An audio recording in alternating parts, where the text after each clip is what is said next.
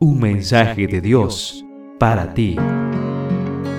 Recibimos mensajes y notificaciones todo el tiempo, a cada instante. ¿Estás listo para recibir el mensaje de Dios para ti? El Dios que entiende es el título del mensaje para este día. Salmo 23, verso 3 nos dice, confortará mi alma. Escuché el sonido de mi teléfono y me desperté inmediatamente. Al levantarlo vi la hora 2.30 de la madrugada. El mensaje estaba ahí en WhatsApp. Pastor, no sé si usted alcanzará a ver este mensaje, ahora o cuando ya esté muerta. Le escribo estas letricas porque sé que usted se preocupa realmente por mí y creo que merece que le dé una explicación. Soy una fachada nada más, pero por dentro no tengo nada. Estoy completamente vacía. Perdóneme. Pastor, por fallar.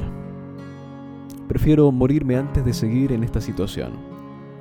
No sé si se sienta culpable porque usted hizo todo lo posible para ayudarme, pero no sé qué clase de persona soy y no sé en qué momento me perdí. Estoy muerta en vida. Entonces, ¿qué más me da morirme del todo? Sabes, querido joven, esta dama era una profesional del derecho que enfrentaba una terrible lucha espiritual. Desde niña se dedicó a buscar en cada varón a su padre ausente y se degradó.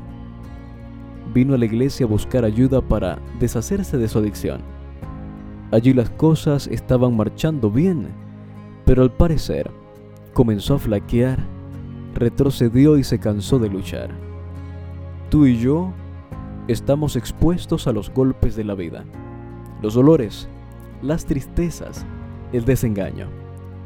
Todas estas situaciones nos golpean y nos dejan cicatrices y heridas que necesitan ser curadas. De lo contrario, nos pueden llevar a tomar decisiones lamentables. El pecado hiere profundamente. Hacer lo malo violenta nuestra estructura mental. Cuando te dedicas a hacer lo malo, y eres tu mente y tu ser entero.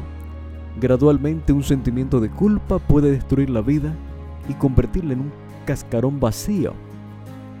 En la vida cristiana, querido joven, a veces nos desconectamos de la fuente de energía y cuando esto ocurre, nos vamos deslizando casi imperceptiblemente. Cuando nos damos cuenta, estamos envueltos en situaciones lamentables. David vivió esto. Después de alcanzar las alturas del éxito, se descuidó y cayó estrepitosamente, pero él no se quedó derrotado, se reconectó con Dios y él confortó su alma. Qué bueno es saber que contamos con un Dios que, cuando caemos, nos reconforta, nos consuela, nos alienta, que entiende nuestras luchas y se compadece de nuestras debilidades.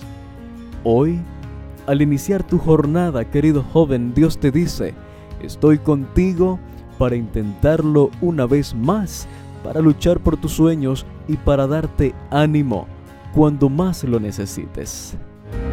En cada lectura podrás conocer un poco más y mejor a Dios, así como aprender de sus distintos atributos como santidad, justicia, protección y salvación.